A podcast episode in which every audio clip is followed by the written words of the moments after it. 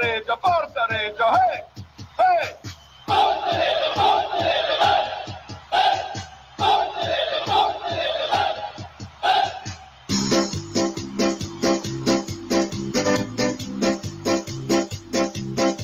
A Cireggiana sei la mia squadra, sei la mia fede che batte dentro il cuore.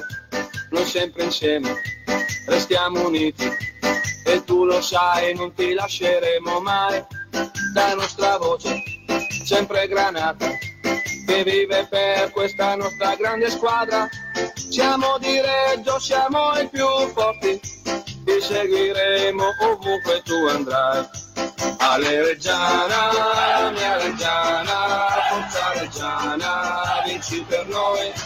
Ale Reggiana, la mia Reggiana, forza Reggiana, vinci per noi. Con le parterre ed i distinti e la tribuna con la tua curva sud. Noi tutti quanti gridiamo in coro. Grande Reggiana, sei magica per noi, anche se perdi oppure vinci, la nostra fede per sempre rimarrà. Siamo di Reggio, siamo i più forti, ti seguiremo ovunque tu andrai. Ale Reggiana, la mia Reggiana, forza Reggiana, vinci per noi. Ale Reggiana, la mia Reggiana, forza Reggiana, vinci per noi. Ale Reggiana, la mia Reggiana, forza Reggiana, vinci per noi. Ale Reggiana, la mia Reggiana, forza Reggiana, vinci per noi. Ricorda il Mirabel, Masterabel, Pinexita, tutte ragazze, uomini a sprayer. A mi ricordo magari a quella che la carbonella, che svalacchi per il coro. E i ragazzi, quelli che vengono, e gli sotto la curva, che era il ghetto, ti ricordi il ghetto?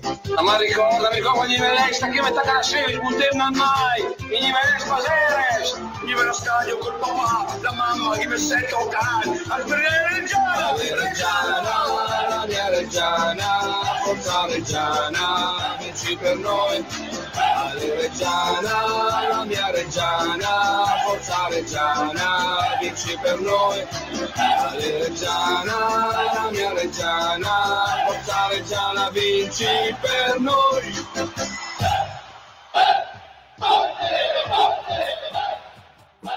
Buonasera, buonasera 21.19, siamo in diretta come ogni mercoledì sera su krock.it, eh, siamo in diretta su Space Reggio 1919, siamo eh, in diretta forse, non si sa, su Teletricolore. Dovremmo esserci. Dovremmo esserci, questo è ovviamente Severi ma Giusti. Buonasera ovviamente a Fede. Buonasera. Qua. Buonasera Gabri. Buonasera a tutti.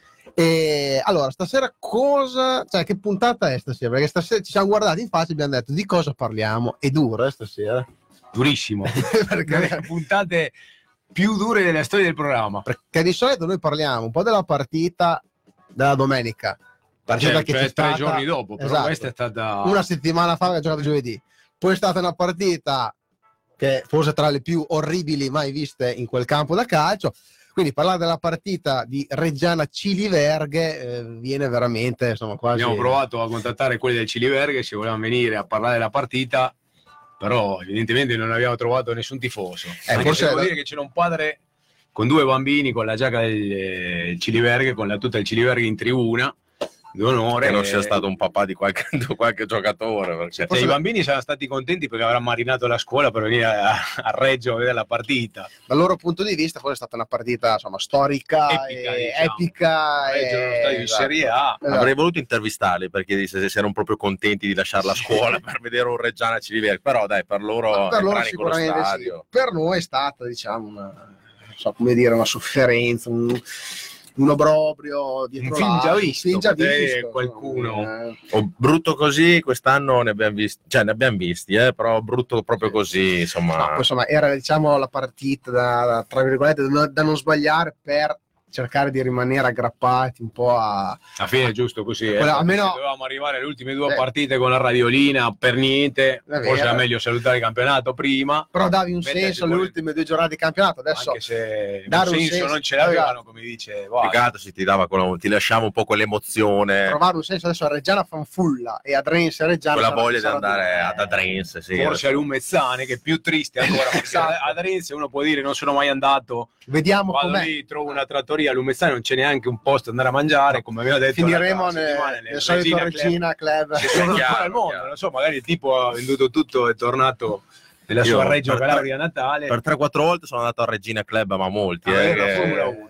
eh, c'era sì. sempre un gran premio di Formula 1. E- Vabbè, insomma, comunque questa sera vi chiediamo un aiuto anche a voi, se se volete intervenire, Sì. insomma, volete dateci una mano perché... ricordare questa bellissima partita. Esatto, perché insomma stasera trovare argomenti di cui parlare è difficile, però insomma qualcosa in realtà c'è, anche Ci abbiamo cose- delle news, eh, abbiamo delle news. Io ho messo la maglia di Guru, che sai chi è Guru? Sì. In teoria è Comunque lo c'hai una maglia giallo-blu, eh? Sì, Cioè, ti rispetto solo, vabbè, eh. per la- solo per l'Atlanta. esatto, siamo lì, diciamo che in onore un della passo- Adesso prenderò gli insulti da tutta la gente che, me- che ci sta guardando, No, però in onore dell'Atlanta. abbiamo delle novità per quanto riguarda la società, perché ci sono arrivate delle news, sapete che noi ci abbiamo un po' i contatti un po' da, da- da tante parti e in più dobbiamo parlare anche della partita di domenica, perché domenica molto probabilmente giocheremo con delle- dei ragazzi della New York, eh, perché Sì. ci abbiamo molti infortunati, si sono allenati l'altro giorno in 13-14, giù di lì, insomma... Oh, eh, però adesso ecco, una cosa da, da- di Reggiana Ciliverga bisogna dirlo, perché hai giustamente parlato della Juniors, che io dico, se sono tutti come Sanà, a me va bene giocare con la Junior, perché migliore in campo di Reggiana Ciliverga, senza ombra di dubbio, Sanà. Ragazzo, classe 2002, quindi 16 anni. sì. neanche maggiorenne, forse No. non ha neanche il motorino, adesso bisognerebbe chiedergli. Comunque è però migliore in campo, ha giocato da trequartista dietro le punte, veramente ha giocato molto bene, ha fatto anche gol, quindi insomma una giornata da Di incorniciare. testa, eh? Di testa Di che è testa, alto, è alto. penso, non so, È un alto metro un- 45. un metro e un succo di frutta, però grande Sanat, ha fatto di veramente una bella partita, ha rubato secondo me il gol a Spanò perché era saltato Era Spanò stato- prima, ma no, è stato bravo e lesto a prendergli... No, a veramente una, una piacevole sorpresa, anche se io me lo ricordo, secondo me a Scandiano l'estate scorsa aveva già giocato, secondo me con la, con la Reggiana, e nell'amichevole con la, con la Scandianese, e infatti mh, aveva impressionato già allora. Dopo, insomma, con la Junior sta facendo molto bene, sta facendo un sacco di gol anche nella, nella squadra giovane. E Aveva giocato tre minuti quest'anno. eh, non mi ricordo se aveva In una partita l'aveva messo Eh, a fine. 5 minuti dalla fine, aveva, Oh, aveva fatto bene. Insomma, Un bel giocatore, 16 esatto. anni. Si è dato a fare, chiedeva la palla. già cercava senza sempre- paura. Ti faceva vedere sempre come una opzione per i compagni, no? Per il passaggio pronto, anche il secondo gol ha fatto l'assist lui.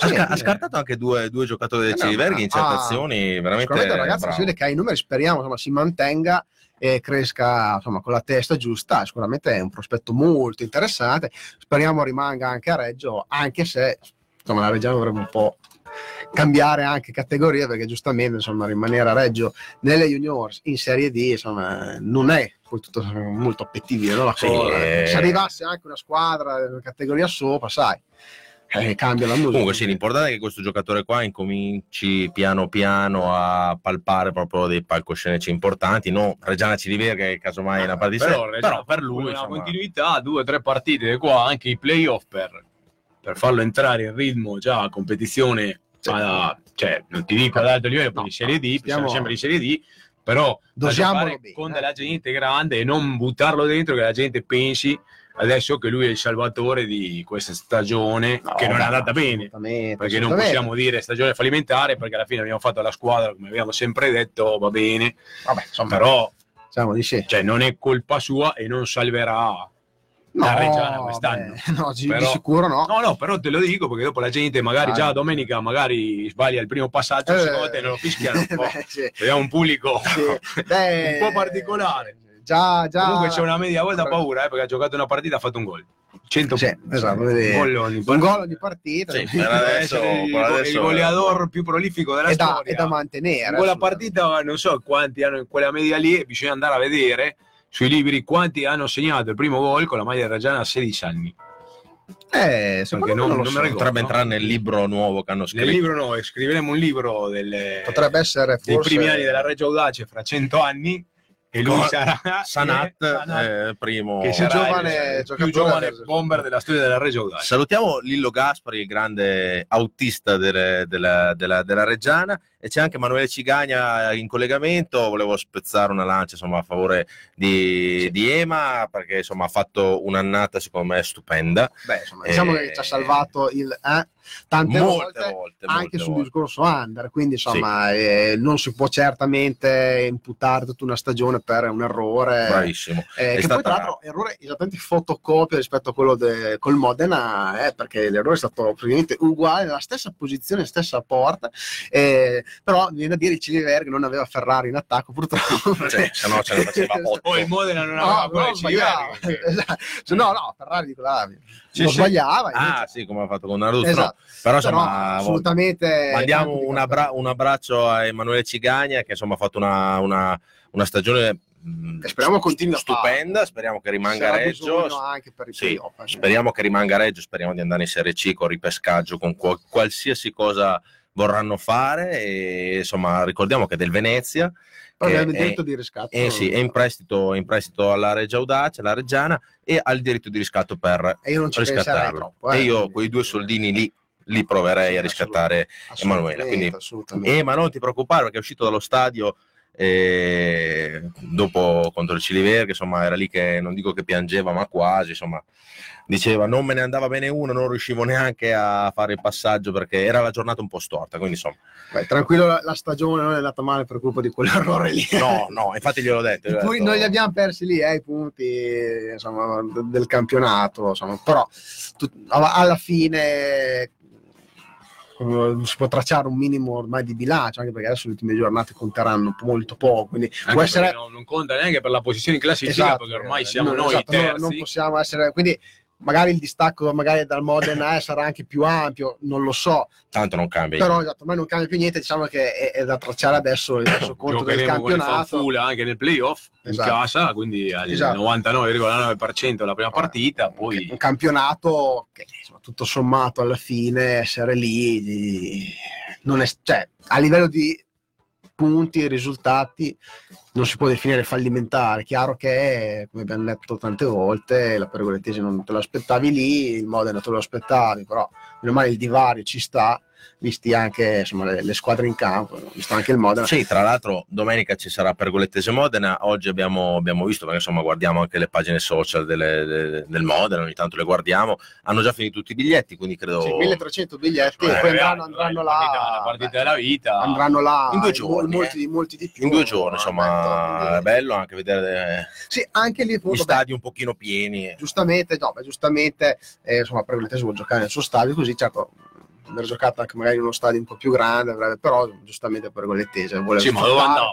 Da, da, da Crema, dove andavano? Cremona, Dovevano venivano- andare a Milano. venivano da noi, venivano da noi. Venivano da noi, anche Così perché- noi giocavamo lunedì con il Fanfula Esatto, alle 3 del per lasciare spazio al big match vedi. Tra l'altro, visto che stiamo parlando di queste cose qua, io vi avevo detto circa 3-4 mesi fa che l'Atalanta veniva a disputare le ultime partite al Giglio. Alcuni hanno scritto no, ma non è vero, dici le balle. E invece della gente di Bergamo ci aveva contattato sulla nostra pagina e ci aveva detto qua stanno già parlando di questa prospettiva nelle trasmissioni di Bergamo, eccetera. Infatti l'Atalanta disputerà le ultime, credo, due partite di campionato. Tra l'altro, Atalanta-Sassuolo lo giocano in casa.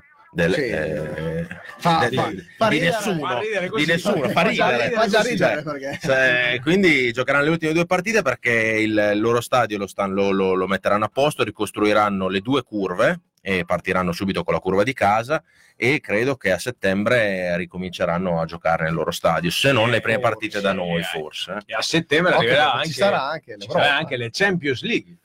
Perché l'Atalanta, se continua così, Eh, eh, va in facile. Champions League, è- Europa League. Sì, sì, è facile. Dove va a giocare? E io te ne butto Quindi- lì un'altra. A Dallara stanno per rifare il Dallara, Eh. lo stadio del Bologna. Quindi il Bologna dove andrà a giocare? Modena non penso perché insomma hanno la rivalità molto, molto accesa. Cesena non possono andare perché è peggio. Eh, Cesena è a peggio. Ferrara non possono andare. Quindi- A Firenze non possono andare. Bravissimo, perché anche a Firenze gliel'hanno bocciate perché hanno molta rivalità. Andranno a Quindi, Pordenone. molto probabilmente verranno a Reggio Emilia. Portogruaro. Eh, Sai beh, che gli stadi lo per giocare in Serie. B, tutte le squadre del nord vanno a Porto Gruaro, che il. Porto Gruaro ha fatto lo stadio per la Serie B, ha fatto un anno di Serie B, poi è sparito, gioca in eccellenza, non so dove gioca, se c'è qualcuno di Porto Gruaro Ci dica. vuoi chiamare ci dica guarda noi giochiamo in terza categoria, adesso ci chiamiamo Porto Qualcosa? Empedocle e andiamo avanti, Porto dei tifosi. Porto dei tifosi, Che tra l'altro Boh. eravamo nei distinti, no? Portogruaro. sì, adesso Porto non- Gruaro era dei distinti. Sì, ecco. Sì, No, un'altra di quelle trasferte tutti bellissime. vanno a Porto Gruaro, qua Ah. in Emilia Romagna tutti, tutti vengono. Sì, diciamo che ci sono un po' di squadre che sono, rischiano di perdere momentaneamente la propria casa e quindi insomma... Visto che qua Reggio non è la casa di nessuno, Esatto, qua c'è il buco no, della serie, vengono, arrivano, vengono tutti. vengono. arrivano tutti qua, non lo so, staremo a vedere.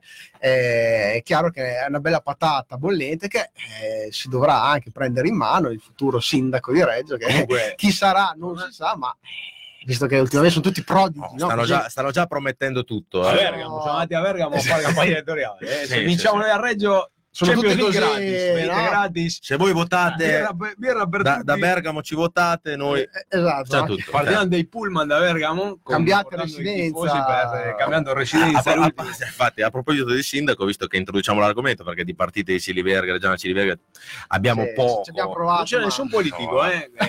Eh, Nessun Stavolta non c'era. Nessun selfie, nessuno con la Nessuno, sciarpetta, niente. Era solo gente che ci aveva chiesto mezza giornata di ferie. Bravo. Ragazzi che, pazzi furiosi. ragazzi che erano lì in giro.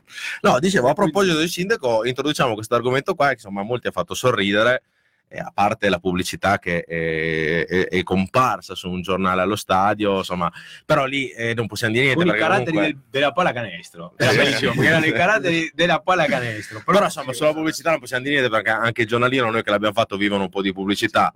Noi non l'avremmo Diciamo fatto. lì chi paga fatto, è- sì. A me ha fatto ridere, non, dico- non faccio nomi, non dico niente, però quelli che erano per la Reggiana, pro la Reggiana, faremo tutto, sono tutti quelli che l'hanno distrutta negli ultimi cinque anni. Ah, che fai anche di più. Boh, va bene, però dico, negli ultimi 5-10 anni abbiamo perso lo stadio per colpa loro, tanta gente che era in quella foto lì ha votato contro. Quando il calcio femminile ha avuto dell'altra città, ha avuto il gratis il Mirabello, nessuno ha alzato un dito per dire, oh signori, aspetta un attimo, qua siamo a Reggio Emilia. Nessuno ha alzato un dito, adesso, boh. Eh, beh, Eh, ma Era sempre loro, eh, erano sempre quelli che c'erano in quella foto. No, comunque, mh, dicevo, ha fatto un video, eh, sindaco, eh, dove diceva appunto che se nel caso eh, fosse stato rieletto, eh, avrebbe, diciamo, proposto in consiglio eh, l'acquisizione del marchio.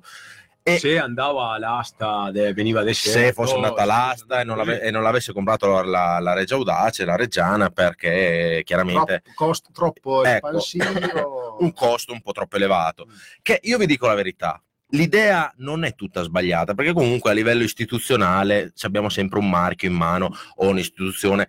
Il problema qual è? Il problema sorge dal momento in cui i tifosi C'era qualcuno che i tifosi, ecco, tempo fa avevano incominciato a fare. Io vi dico che io ero uno eh, di questi ragazzi che era dentro insieme a Max Larchimelloni, assieme a, a tanti altri ragazzi che neanche ci conoscevamo, quindi ci hanno conosciuti nelle, nelle varie riunioni.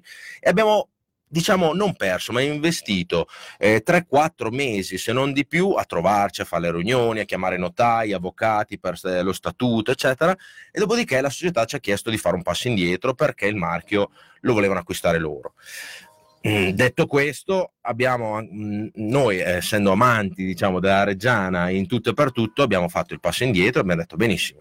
Noi eh, abbiamo proposto la nostra mano, volete fare da soli bene.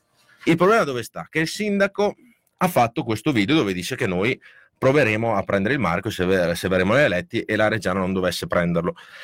Però il presidente Quintavalli, nel- nell'intervista che gli hanno fatto, non ha detto ma il marchio dovrebbe comprare la società, però siamo comunque, eh, ringraziamo comunque il sindaco per l'interessamento, però insomma, e quello insomma ci ha fatto un po' storcere il naso perché ai tifosi si è detto di fare un passo indietro e invece quando si presenta un sindaco, poi è Eh. vero che nelle interviste No, ma lui non si detto, può mai dire- e ha detto, beh, io lo compro. Ha detto, se va deserto la prima asta non si capisce niente, perché anche lì è tutto... Sì. Non si sa, boh, adesso devono decidere quando verrà l'asta, si sa più o meno quanto voleva pagare la Regia Audace, che era il doppio, ricordiamoci che era il doppio sempre di quello che l'hanno pagato a Modena e a Trieste, per essere sicuri che lo prendiamo.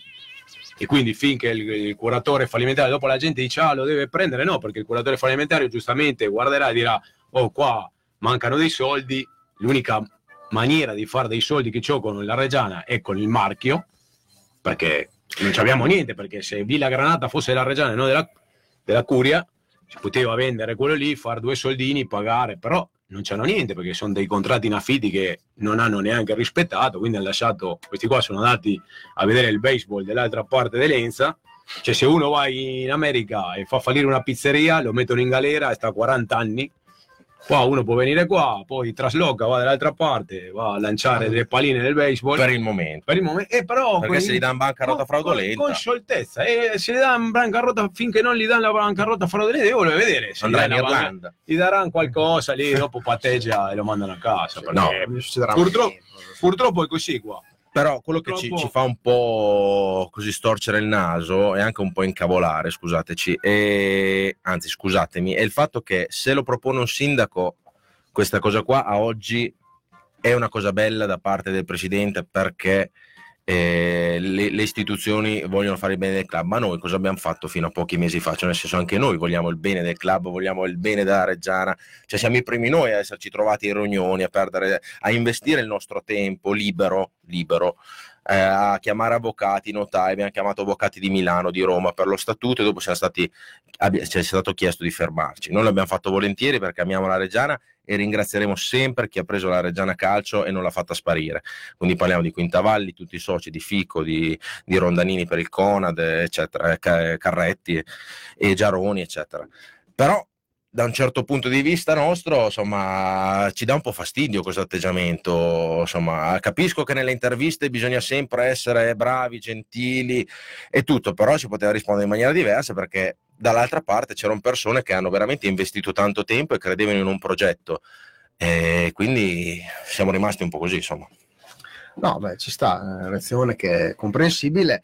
E tra l'altro notizia anche, credo, di oggi eh, che il comune ha chiesto 87.000 euro la, la vecchia Reggiana per il fallimento. Che secondo me mh, sarebbero quelli che dovrebbero pagare adesso loro perché è, mh, praticamente quando hanno messo a posto il Giglio tempo fa, credo all'epoca Barilli, è stato concesso diciamo, la firma Sì. del, del comune per il pagamento per eh, il rifacimento del- degli spazi fuori di Ma per il sicurezza. settore ospite le, le avranno chiesto al proprietario dello stadio perché hanno speso tre volte questo che stanno chiedendo. Que- no, faccio un po' di ecco. polemica. No, no, hai ragione. Gratuita, però- se lo chiedono alla Reggiana vanno a battere cassa anche le altre. Hai- Dicono, hai "No, ragione, Lopez, però- posto". No, no, ti spiego subito. Barilli ha fatto una puntata di, di appuntamento sport, mi ricordo, anni e anni fa, dove ha detto che nei soldi, degli, negli 800 mila euro che il Sassuolo avrebbe Esatto. dato alla Reggiana, eh, c'erano dentro i lavori di rifacimento che Barilli aveva, eh, aveva messo a punto. Poi dopo che la Reggiana li pagava da qua a 10 anni, come è successo adesso, che poi non li ha finiti di pagare, Esatto. E dopo chiaramente sono stati... Però diciamo che questa richiesta no, legittima del comune, anche perché insomma, si parla di un fallimento, quindi i creditori è giusto che chiedano indietro, eh, che insomma anche mh, vicina alla richiesta, cioè la richiesta, insomma, la- l'idea di acquistare il marchio, insomma, può anche fare un po' pensare, no? Nel senso, Sì, che da una mano comunque giustamente chiedono il fallimento perché loro sono, diciamo, i garanti per, eh, per diciamo queste spese. sono Magari soldi lo che stanno chiedendo per fare che questo qua, questo cadavere, Sì. diciamo, finisca No, il suo percorso, legittimo. finisca di morire, così stacchiamo Però, la spina, eh, poi ce lo riprendiamo. cioè, il comune dopo questo marchio, nel caso di- eh, come lo darebbe la Reggiana? Eh, lo- praticamente, Cavaz, è la stessa cosa, è lo stesso identico progetto che abbiamo fatto noi dal Senato Popolare. Cioè, Quindi, siamo sicuri che il comune lo darebbe incomodato d'uso gratuito alla società? comodato d'uso gratuito, sì, comodato d'uso gratuito. Chiaramente, se un giorno la Reggiana dovesse fallire, il marchio tornerebbe al comune. Era lo stesso nostro progetto. Quindi, nel caso eh, che i tifosi avessero fatto questo al Senato Popolare, tornava in mano ai tifosi, dove si era strutturati con un so, presidente. questo comodato uso gratuito a me mi- eh, non mi convince Sì. tanto da Chiaramente, parte del comune, ecco, da questo che chiaramente dire. il comune, avendo eh, ipotizzando la, la compravendita del marchio, aveva sicur- mh, cioè, metteva sicuramente qualche duna all'interno per controllare. Ma questo l'avremmo fatto anche noi, eh, nel senso, nel consiglio di amministrazione noi avevamo chiesto una figura di riferimento che non votasse ma che comunque stesse al tavolo con eh, gli, gli interpreti, insomma, che capisse un attimo se c'era qualcosa di losco, eccetera. E quindi lo stesso progetto nostro è stato, diciamo, ricopiato da, da, da, dal comune, da, eccetera, dal sindaco attuale, promesso e poi vedremo, insomma. Vabbè, staremo a vedere. Comunque, se Dio vuole, ci manca poco. Le Speriamo elezioni. che lo prendano prima, Si del- vedrà. eh, che se lo prende la Reggio Audace alla prima asta Bravissimo. e che non, di non trovarci in situazioni già vissute a Reggio con delle persone che sono arrivate all'ultimo momento per fare No, affari suoi. Bravissimo, che tra l'altro mh, eh, la società ci aveva chiesto proprio di non incominciare questo percorso in modo da non far alzare il prezzo dell'asta e quindi abbiamo detto va bene facciamo un passo indietro perché se dobbiamo andarci a scornare fra due che non ha senso Eh. diciamo mandiamo la società che è comunque fatta da persone serie che, sperando che portino avanti il tutto e ci siamo fatti un passo indietro con Sì, questa però- cosa qua può essere che anche il marchio in questo momento possa salire No, sicuramente ci, sono, ci sono tante cose che noi non sappiamo e che non ce le diranno mai, perché non dipende né dalla Reggio Audace né del sindaco di Reggio, c'è un curatore fallimentari, chi non ti dice che qualcuno abbia alzato la cornetta proprio nell'anno, nell'anno del centenario e aveva detto oh ma quando è che c'è l'asta perché noi saremo interessati sai che sempre salta fuori della gente che vuole comprare io ho già capito no che- no ti dico perché c'è Cava sta ridere, non lo vedete. No, no, ci sono già- sempre delle cordate visto. fantomatiche, sono 40 anni che sono sempre delle cordate quando la regione andava male, sempre c'era della gente interessata. Figuriamoci se adesso che siamo alle porte di un centenario non ci sarà qualche pazzo che, Allora, vuole fare degli affari, dice ah io mi compro il marchio l'anno del centenario e poi gliela metto anche... io penso una cosa, penso che eh, Squinzi non comprare mai il No, no, marchio io della non- Reggia. io No, no, ho io, detto- io non ho detto lui, eh, ci può essere dico- tanta gente come abbiamo visto che quando era fallita la Reggiana c'era della gente che bussava alla porta, andava in comune a chiedere per vedere di qua, to- tanta gente ha tirato diritto, poi è andato a comprarsi un'altra squadra, ha fatto fallire delle squadre nel sud Italia, andavano in giro, però sai, degli opportunisti, diciamo sì che la, gente che vuole fare il fenomeno, l'asta è pubblica, però eh, eh, chiaramente è, un- è un, eh, come si dice, è un contendere che comunque anche la curatrice fallimentare de- va- valuta chi darlo Sì, chi no, sì, quindi non è noi che non lo sappiamo. vado cioè, io e abbiamo il compro. telefono della curatrice che ci chiama e dice: Oh, guarda, mi ha chiamato uno dell'Alaska che vuole, vuole aprire una fabbrica di erbazzoni in Alaska siamo e passati vuole comprare. No, ma potrebbe essere. ci sta. Io, io penso che Squinzi non Quindi, lo compri no, il no, no, marchio. io l'ho detto lui. Noi dobbiamo L'unico tutelare. che, l'unico che possa veramente provare così a comprare il marchio, secondo me, è Artu- Marco Arturo Romano, che ha ancora il 10% della Reggiana. E se proprio volesse prendere, avrebbe più senso, no? Lui che ha il No, 10%. cioè, io ti dico, po- posso Però- io vincere il Super Enalotto domani, presentarmi dal curatore fallimentare e mi compro, mi compro il marchio. Non lo so. Poi se lo così. posso regalare eh, alla Reggio Audace e dire: Oh, va bene, adesso ho vinto 140 milioni di euro e adesso il capo sono io. E fa- io. Che è, il jack- che è il jackpot del Super Enalotto. e Non lo so, io, cioè, uno l'altra volta è andato a rovistare, ho letto sul giornale che è andato a rovistare nel Paduma, ha trovato un grattavinci di 100.000 euro, il 100.000 tipo ha euro, vinto, quelli sicuramente non ti fava la Reggiana. No, no, no. Beh, no, Perché no- chiaramente. Boh, va bene, a noi non capiterà mai una situazione del genere. Massimo ci possiamo trovare uno scontrino all'autogrill di una birra che non hanno. Ma anche perché se tu trovassi un biglietto da 100.000 euro, and- cioè andresti a prendere il marchio. No, 100.000 euro. No, no. Cioè, io, io da, ottimo, da buon cittadino andrei al RIS a fare vedere le- se trovano l'impronta eh, Per ridarla legittimo. per, per Certo. ridare al legittimo proprietario. Il giorno dopo sarà sulla Gazzetta di Reggio, perché adesso stanno, stanno venendo fuori. ma No, io non ho eh, bisogno, io ho la cittadinanza, quindi non è che devo fare queste cose qua. Ormai sono italiani. Arriverà, arriverà Salvini, andare- ti darà No, non passaporto. voglio, non voglio niente, non voglio niente. Va bene, allora dai, mandiamo la prima canzone, dopo torniamo, leggiamo anche un po' di messaggi. Canzone dedicata ai ragazzi metallari di Scandiano e della Oh. curva sud. Un po' che non passavamo. Il buon Manfre, ma è Musso. Tutta la gente metallara di Scandiano qua vicino.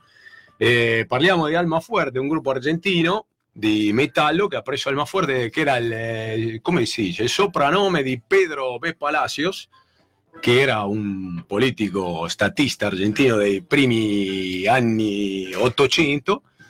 La canzone si chiama Il pibe tigre, penso che non ci sia bisogno di nessuna traduzione. No. Dedicata al pibe tigre, perché Sanat per me è stato il pibe tigre, un bambino che è entrato in campo con la voglia di una tigra, se li ha mangiati a tutti e a lui le dedichiamo dedichiamo. questo riff endemoniado, se dice en spagnolo, e vai.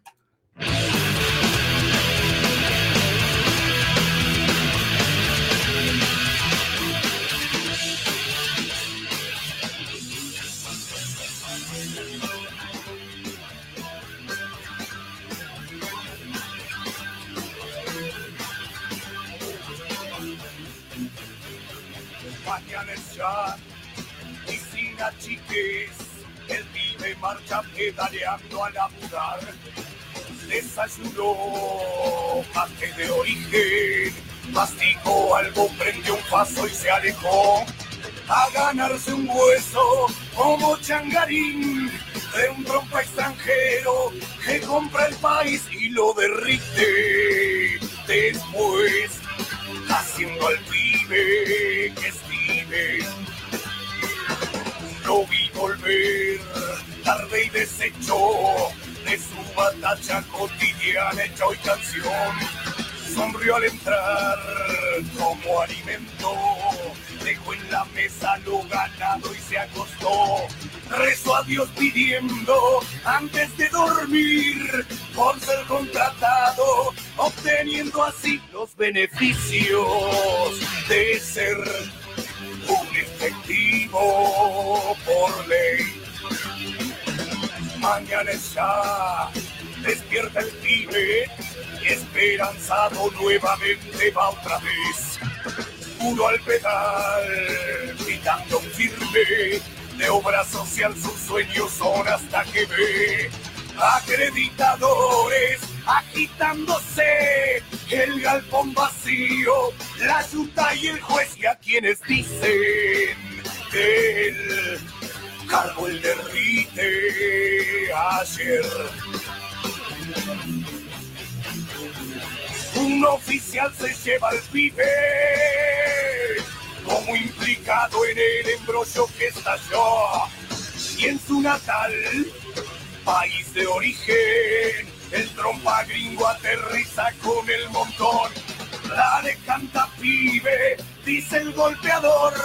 ¿A dónde está el derrite? ¿Quién se lo llevó? Una vez libre, volvió sin ser el mismo, ya.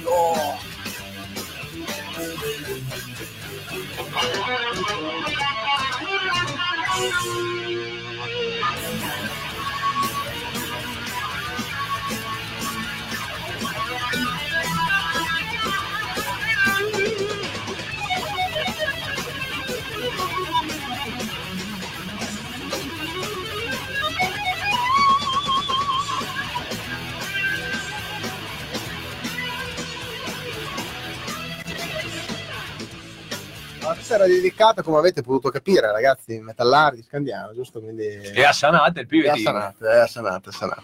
Allora, leggiamo un po' di messaggi, cosa dite? Sì, allora, leggiamo un po' di messaggi. Saluto Titti Chierici che ci dice ciao ragazzi, grande Titti. E Enrico Borciani ci scrive ciao ragazzi, un saluto da Roma. Se mercoledì i ragazzi giocano con la voglia di giocare. che- Giocavano.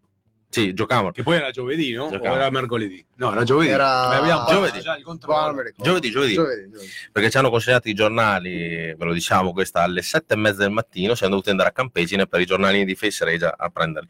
E niente, comunque, ciao ragazzi, un saluto da Roma, se mercoledì i ragazzi giocavano con la voglia di, eh, con la voglia, eh, di giocare che aveva Sanate, si vinceva 3-0. In effetti, abbiamo detto Ah, non c'è niente da dire.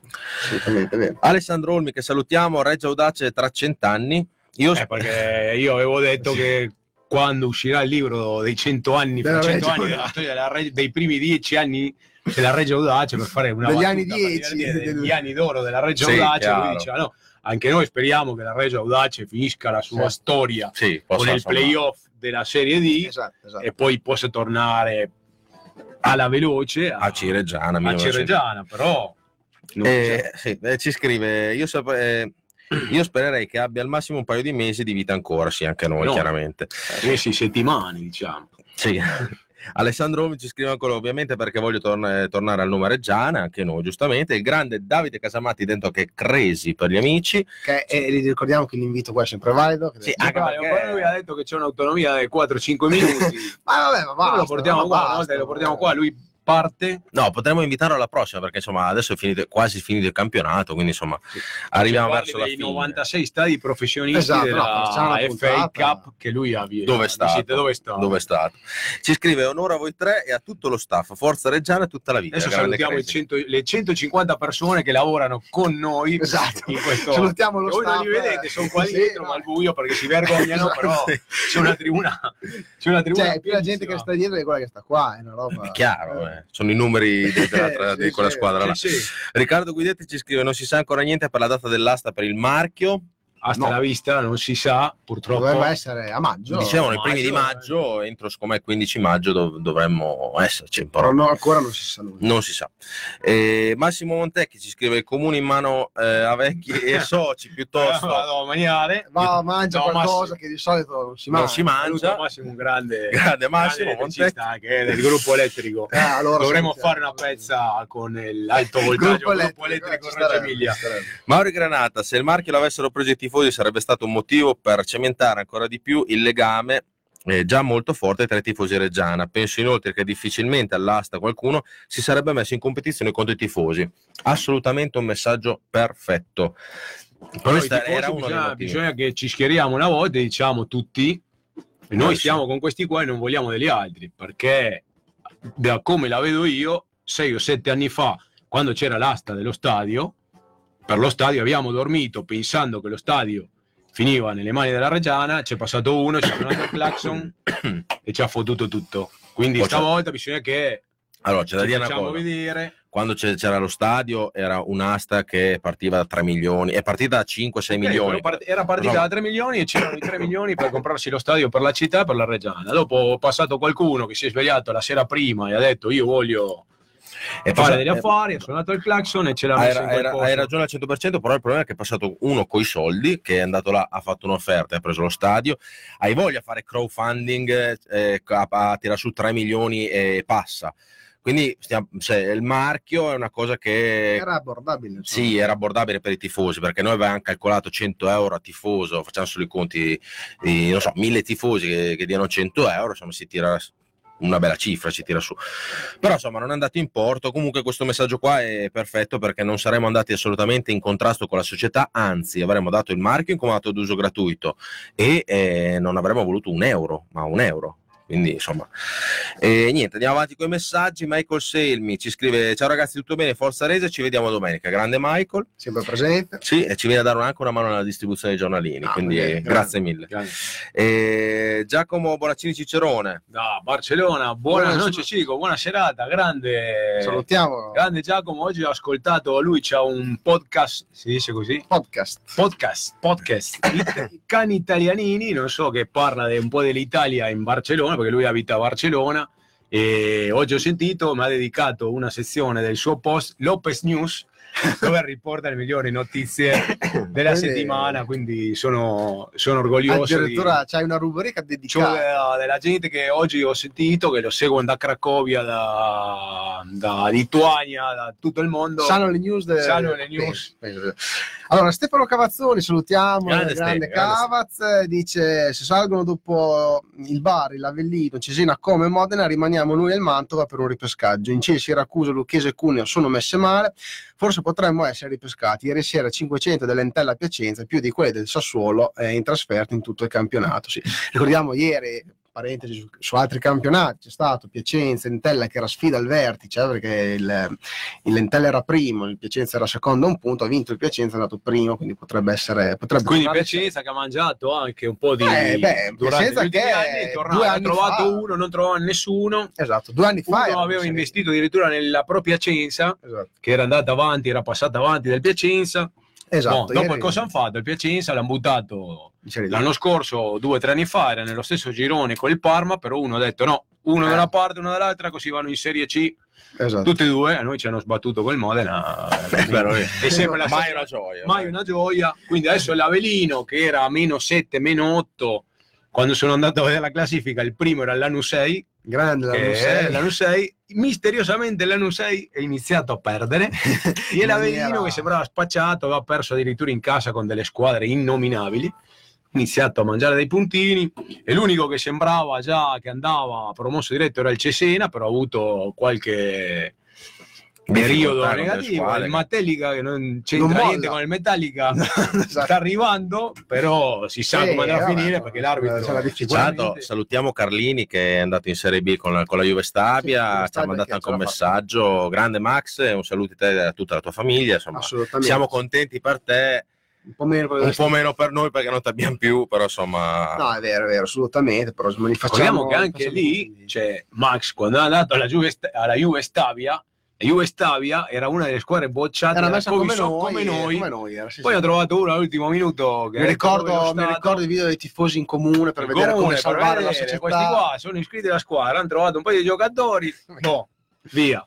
Non hanno trovato un pazzo come noi a Siena che all'ultimo minuto le ha dato il rigore contro, niente, via No, libera.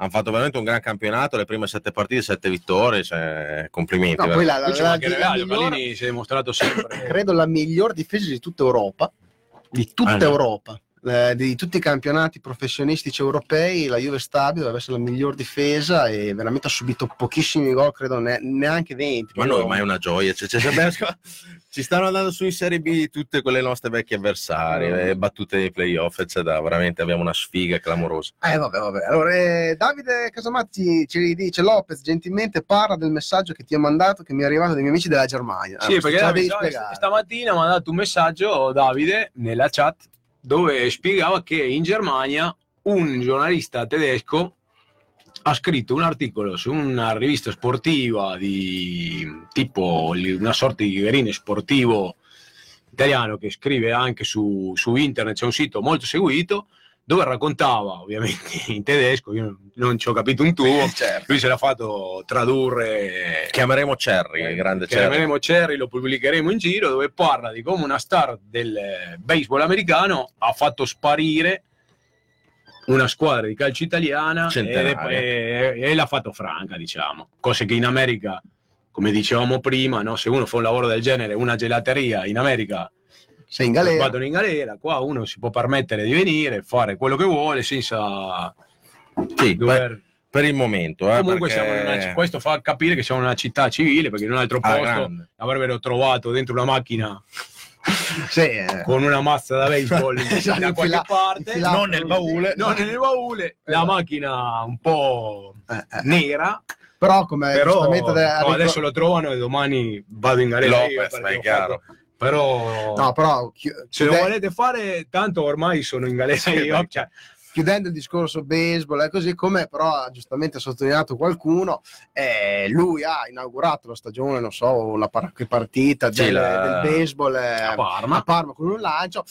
Qualcun altro ha inaugurato il bar, eh, quindi ci sono state va- due inaugurazioni, quella partita lì, vero, come bravo, qualcuno ha, Cavaz, è chiuso- ha chiosato. E penso però ha pagato là perché Eh, non lo so. qua diceva che no. Ma in, fa- so. Oh, in era- famiglia fanno tutto, fan tutto. C'è chi inaugura il bar, c'è chi inaugura Esatto, il baseball. partite, insomma. Si fa, si fa sempre tutto. Esatto, va bene, va bene. Giacomo Bonaccini dice che per l'ultima partita sarà in pullman eh, fino alla ridente Lumezzane, quindi insomma un- penso un- una gioia. E Una una- gioia, deve essere una cosa bellissima. Credo venire che non Spagna esatto, da Barcellona per andare a Noi Lumezzane. dovremmo credo. fare come fanno i tifosi della Hartlepool United. Ecco, de- attenzione, qua c'è degli- l'aneddoto argentino. de- no, no, dell'Inghilterra, che io li seguo sempre. Loro, l'ultima trasferta dell'anno, già sono 10-15 anni che lo fanno, scelgono un tema e vanno tutti travestiti allo stadio di questo tema qua. Una volta sono, fatti sono andati travestiti da Puffi. Se volete andare a vedere i filmati, sono in, in centro a Londra, in Milano, in stazione di treno, scende- scendono dal treno tutti travestiti di Puffi. Poi sono andati da Pinguini, di Umpa Lumpa, da Marcel Marceau, da Rastafari. Una volta Come i veronesi. sono quelli che, si sono sì. travestiti da, da crociati. da crociate hanno detto l'ultima l'ho- trasferta boh, e l'Hartlepool United gioca nella National League che è la quinta serie era diciassettesimo in classifica diciassettesimo eh, non è che era secondo gli mancava un punto per i playoff ripescaggio era già salvo non giocavano per niente assolutamente per niente sono andati a Barrow che sono 205 km di distanza 1150 persone travestiti di crociate. Cioè, per la quinta serie, eh. Immaginati quelli di Barro che si vedono arrivare. Immagina quelli del fanfula che vengono, che potrebbero farlo loro perché loro c'hanno il cavaliere del fanfula Eh, eh, che eh, vengano eh. travestiti così sarebbe una cosa meravigliosa. Quindi noi possiamo andare a Lumezzane travestiti. Bisognerebbe battezzare qualcosa. Anzi, suggeriteci voi da Sì, cosa Io potremmo. cosa possiamo andare. Suggerite un travestimento per lui. è che il travestimento della sfiga non esiste, è quello No, è difficile. perché potremmo andare in giro, no. Comunque è bella questa cosa qua, tra l'altro anche i veronesi sono andati in giro per carnevale, mi ricordo, vestiti in Sì, certo andavano, modo. Sì, andavano in Sicilia tra- di, di- di esploratori, però era una cosa Beh, era un po' più- una cosa un po' No, più... si sono messi anche, credo, l'anno scorso al Juventus Stadium, visto il carro, eh, biglietti, Sì, giacca e giacca e cravatta, eh, sono Sì, stati- anche loro. Anche i ragazzi del gruppo Vandelli, eh, dei giovani, si sono messi in giacca e cravatta per una partita. eh. Il buon Orso Sì. me l'aveva raccontato, sì. sì. Va bene, poi Max Gal dice Occhio che su Tele Tricolore ci sono tre che vi imitano. Allora li terremo d'occhio perché non ci Magari ci piace. rubano Eh, esatto, no, non vorremmo- posto, non Eh, sa le trasmissioni che viaggiano. Eh, non vorremmo mai, quindi li terremo d'occhio, li terremo d'occhio. Allora, Bisogna parlare di società allora eh, perché ci sono arrivate un po', diciamo, due news che potrebbero veramente rincuorare tutti i tifosi e noi un po', un po' ce l'hanno fatto. Poi è chiaro che non è che noi abbiamo la verità in tasca e vi diciamo credete a quello che diciamo noi, queste sono sempre voci di corridoio che ci arrivano perché abbiamo un social abbastanza importante e visto da tanta gente in giro per l'Italia. Allora, ci hanno detto praticamente che potrebbe essere che a fine dell'anno entrino due figure importanti nella società. E parliamo di Vandelli, del signor Vandelli, che tra l'altro è stato preso il nome del gruppo, de- da- dal gruppo Vandelli, che entrerebbe con una, con una quota non importantissima, però insomma darebbe una bella mano. Sembra che il figlio si sia convinto, soprattutto per, per fare, diciamo, come si dice, eh, perché lui non è molto, diciamo, pro calcio, però insomma per anche... una buona azione. Sì, una buona azione per... Visto che ha molta stima del padre, a noi c'è, c'è stata riferita questa cosa. E un'altra cosa, sembra che anche Bonaccini potrebbe essere intenzionato ad entrare. Devi dire ancora. E, e la gente adesso dirà, Anche- basta. Anche Teobaldo, Conta Teo- Bali. Teobaldo, Teobaldo, Teobaldo? Teobaldo non si sa dove Merieri. con la camicia rossa, Beh, sto sarà ancora, pronto. sto ancora aspettando Vavassori, eh, però, perché... No, lo sta ancora aspettando Stefano Compagni, Sì, secondo me. anche lui. Perché- Sono ancora là seduti in poltrona. E Gianfranco a Medici. proposito, che fine ha fatto? Eh, Non lo so, sai che sembrava in Perché dire... la Propatria è andato via, Sì, cioè, sì, non c'è sembrava dovesse comprare poi il Varese, se non sbaglio, invece sì. poi è sparito. Da quello che sappiamo noi, diciamo che Vavassori ha avuto un, un po' di, di problemucci con la, sua, con la sua azienda, sì, ci sta, ha avuto un po' di cose, quindi ha lasciato un po' il mondo del calcio. Si è ritirato vita privata. diciamo. Sì, per il momento. Poi Vabbè, dopo... oh, torniamo su Bonaccini che mi Comunque, piace. torniamo su Un Bonaccini. nome nuovo che non è mai uscito. Quindi tu ti sei messo la maglia Stasera- apposta per stasera- recare, bravo, non mi piace. bravo. qua. Bravo. Cioè, stasera sto facendo un po' il tosi della situazione, do le news. C'hai anche tu, tu prendi le cordate. È un insomma. influencer. Io sono un influencer. Mette la maglia, cioè, ha 17.000 like su Instagram. Esatto. E eh, così l'altro Beh, mola e. E non ho neanche Instagram, pensate. No, comunque ci è arrivato questo messaggio dove si, dove si dice che molto probabilmente, non molto, probabilmente ci sarebbe un interessamento di- del buon Bonaccini che chiaramente non entrerebbe con una quota piccola, quindi parliamo del 30-40%. E eh, anche, il, eh, anche il signor Vandelli sembra che sia molto interessato, forse abbia già chiesto di avere una partecipazione insomma, nelle quote societarie. E sinceramente questo mi e ci eh, rincuorerebbe molto. insomma. Tanto Vandelli sicuramente è una figura che è inutile neanche, insomma, gli è stato dedicato un gruppo, quindi eh, si può solo immaginare insomma, la figura che, che è stata a Reggio, quindi anche come questione soprattutto magari di immagine di, di, di, insomma, di, di, fo- figu- di figura in sé sarebbe sicuramente una Sì. cosa bella e positiva per la Reggiana. ma soprattutto di forza economica. eh, Sì, perché eh, non so dopo lì bisogna vedere quanto abbia voglia attualmente di investire o no, però fatto sta che sarebbe, sarebbe sicuramente una cosa, una cosa bella anche soprattutto a livello di immagine. Ricordiamo che Vandelli è stato ospite eh, della Reggiana Sì. eh, nella partita contro il Modena, giusto? Nel l'altro facciamo i complimenti a Presidente perché noi facciamo i complimenti quando c'è da farli, diciamo le cose quando non c'è, quando casomai non, vadano, non vanno bene, quindi non è che siamo pro o contro nessuno. Facciamo i complimenti al Presidente, a Carretti e tutti i soci che hanno coinvolto Vandelli in quella sorta di, eh, di passeggiata che ha fatto sotto i distinti sotto la curva.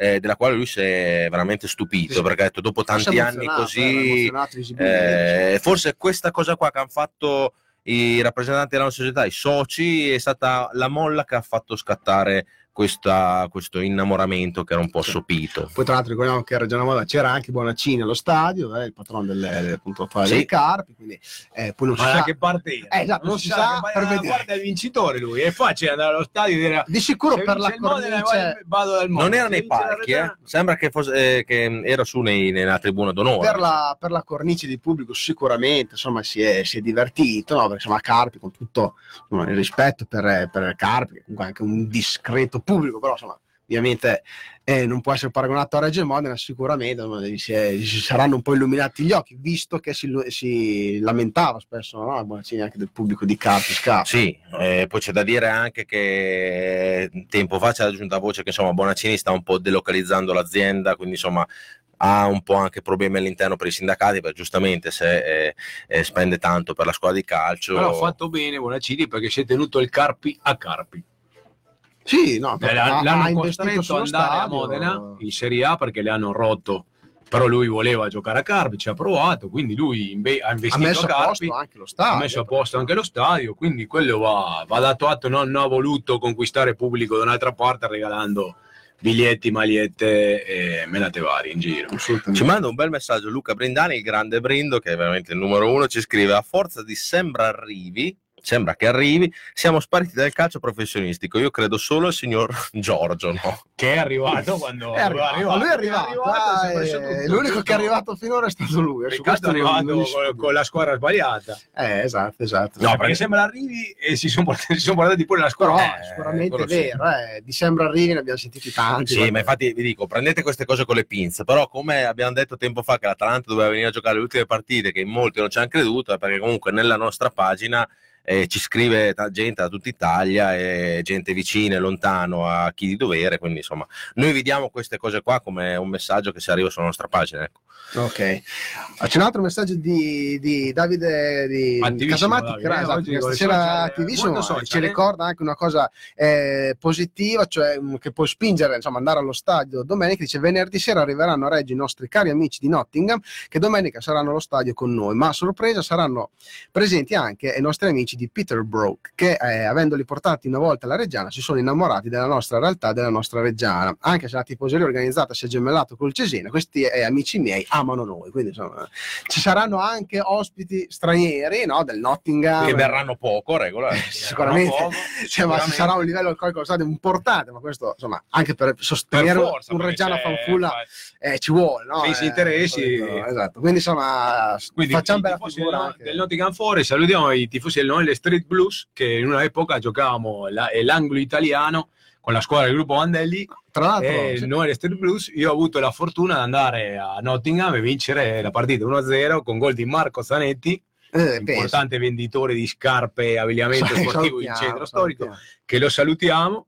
E quindi abbiamo vinto 1-0. Poi, quando al ritorno a Reggio, io sono dovuto andare via in Argentina e abbiamo perso, abbiamo perso la Coppa. Però ma, ma ne ha- cioè, abbiamo vinto in questo Inghilterra. non era un po' Abbiamo- da dire perché mancavo io, eh, però insomma. No, no, no. cioè, detto, però abbiamo vinto in Inghilterra, una bella soddisfazione. Ma eri in porta tu? Ero in porto. 3 aprile del 2005 a Alford Road. Stadio- In Inghilterra credo che facciano anche un torneo che ha veramente tanti tantissimi anni in mezzo al fango, proprio in mezzo a un metro e mezzo di fango. E che è, un- è un torneo che avevo visto che andavano molte squadre in giro per il mondo, eh, molti ragazzi bevono chiaramente, poi in mezzo a due Eh, metri di però è fango. bello, è un'esperienza unica perché siamo andati in questo campo qua. Casamatti è arrivato alla fine del primo tempo, non lo trovavamo, No, però è arrivato è arrivato in ritardo. Eh, Io ho l'immagine che ho sentito, io ero in porto, ho sentito la macchina, un taxi che, Che arrivava. arrivava, sprecciava, e è sceso Casamatti che si sta mettendo le scarpe subito, arbitro, sono già a posto, quindi Loro. grande Davide è entrato. Ecco, tra l'altro se Casamatti c'è... Intanto l'hanno ammonito, eh, guarda che in Inghilterra per ammonire uno Sì, ce ne vuole, ce ne eh, vuole, ce ne vuole. Dopo c'era il grande arbitro Tim Boyle, cantante folk inglese, che è una sorta di sì, un cantante inglese, diciamo, che era l'arbitro. Avevate E anche se- delle E istituzioni. il secondo tempo Sarà stato ubriaco e come... se- secondo tempo fischiava tutto per loro, un arbitro nettamente localista. Il secondo tempo è, è durato 57 minuti e non hanno potuto Quindi il recupero- perforare la difesa di ferro granata. Incredibile. Diciamo di incredibile. difesa della grana. Visto che Casamatti è qua con noi, che ci sta ascoltando, eccetera, se sa di questo torneo in mezzo al fango inglese molto famoso, ce lo scriva perché io mi ricordo di questa Secondo me è una partita di rugby e te non hai capito. No, no, no, è proprio una partita di calcio dove giocano proprio in mezzo al fango. Comunque la il giorno che verrà Crazy in trasmissione ci sarà da Ci raccontare tante di quelle cose che sarà una come in trasmissione Inghilterra unica. giocano la FA Cup contro le squadre di quinta serie, sesta serie e le squadre di Serie A o della Premier vanno in trasferta, gli danno 200 biglietti e nessuno rompe come qua che sembra che non si può giocare perché gli stadi non sono a norma. Boh. Ti posso dire anche questa, Lopez, che in molti ci hanno scritto un po' arrabbiati.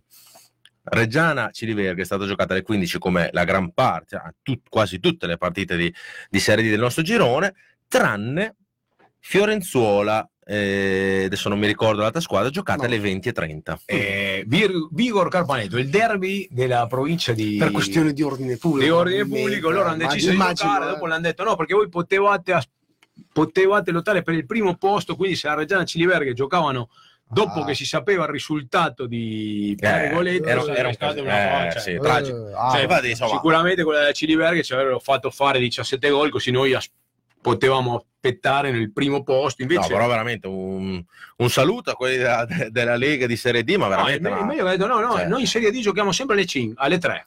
3600 abbonati sono gioca- stati proprio ah, hanno detto signori voi giocate alle 3 quindi c'è gente che ha preso il permesso gente che non è venuta allo stadio contro un, Per non falsare un. Fiorenzuola eh, qual è l'altra squadra? Fiorenzuola Vigor Carpaneto. eh, Fiorenzuola Vigor Carpaneto alle 20.30 giocate alle tre perché non si può falsare una intera stagione per Reggiana Ciliverga. Vabbè, allora direi di andare col prossimo brano. Ma beh, insomma, un brano famosissimo, no? In- Famosissimo, 1975, uno dei primi gruppi Deep Purple dell'Argentina, diciamo, El, El Reloj, l'orologio, grandissimo gruppo, más fuerte che l'ombre, si chiama la canzone, più forte dell'uomo, de- dell'uomo perché bisognava essere veramente forti per Eh sì. resistere alla partita da- di Reggiana Ciliverga. E noi ce l'abbiamo fatta, allora ci, ci dedichiamo questa canzone a noi, no? Che, che Giustamente che siamo stati dei veri fortissimi. Vai. Es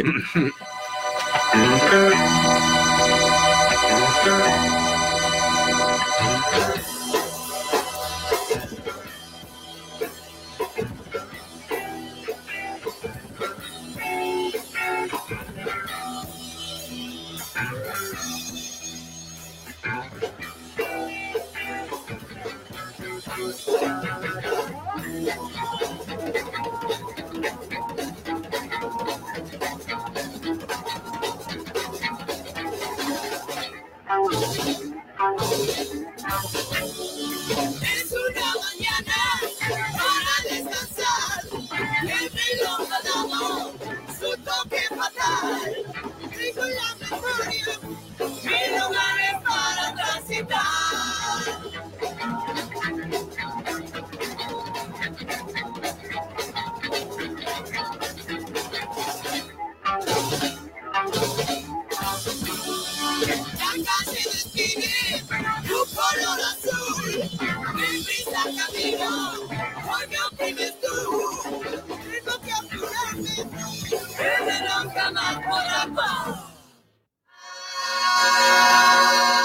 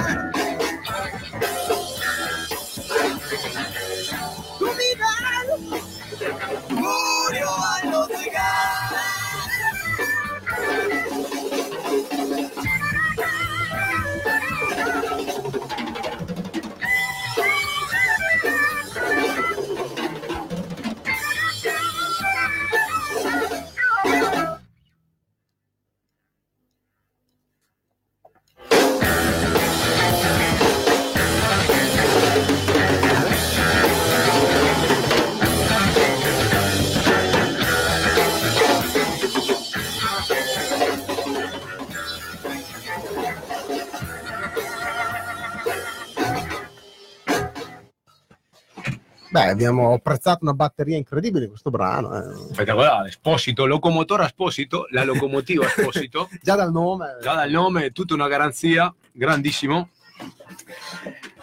Allora, ormai siamo arrivati alla fine anche perché insomma di gra- gli argomenti da cui pa- di cui parlare ce ne sono pochi. Adesso introdurremo un po' la partita di, eh, di domenica. Insomma, però Io prima... vorrei sapere Eh. se qualcuno che segue la Serie D come noi Sì. sa perché è stata annullata eh, Stressa Sportiva contro Bra per il girone. A. Non lo sappiamo. Volevo sapere perché ho visto Per neve, la eh, rinviata per neve. Stressa Sportiva deve essere Stressa, deve essere una bella squadra sì, eh, si, sta Stressati, ah, eh. esatto, a livelli proprio. Poi Stressati per c'è sempre. Antonio Maschio che ci saluta e lo salutiamo ovviamente come sempre Grande in, Anto. in maniera molto calorosa e lo ricordiamo sempre volentieri.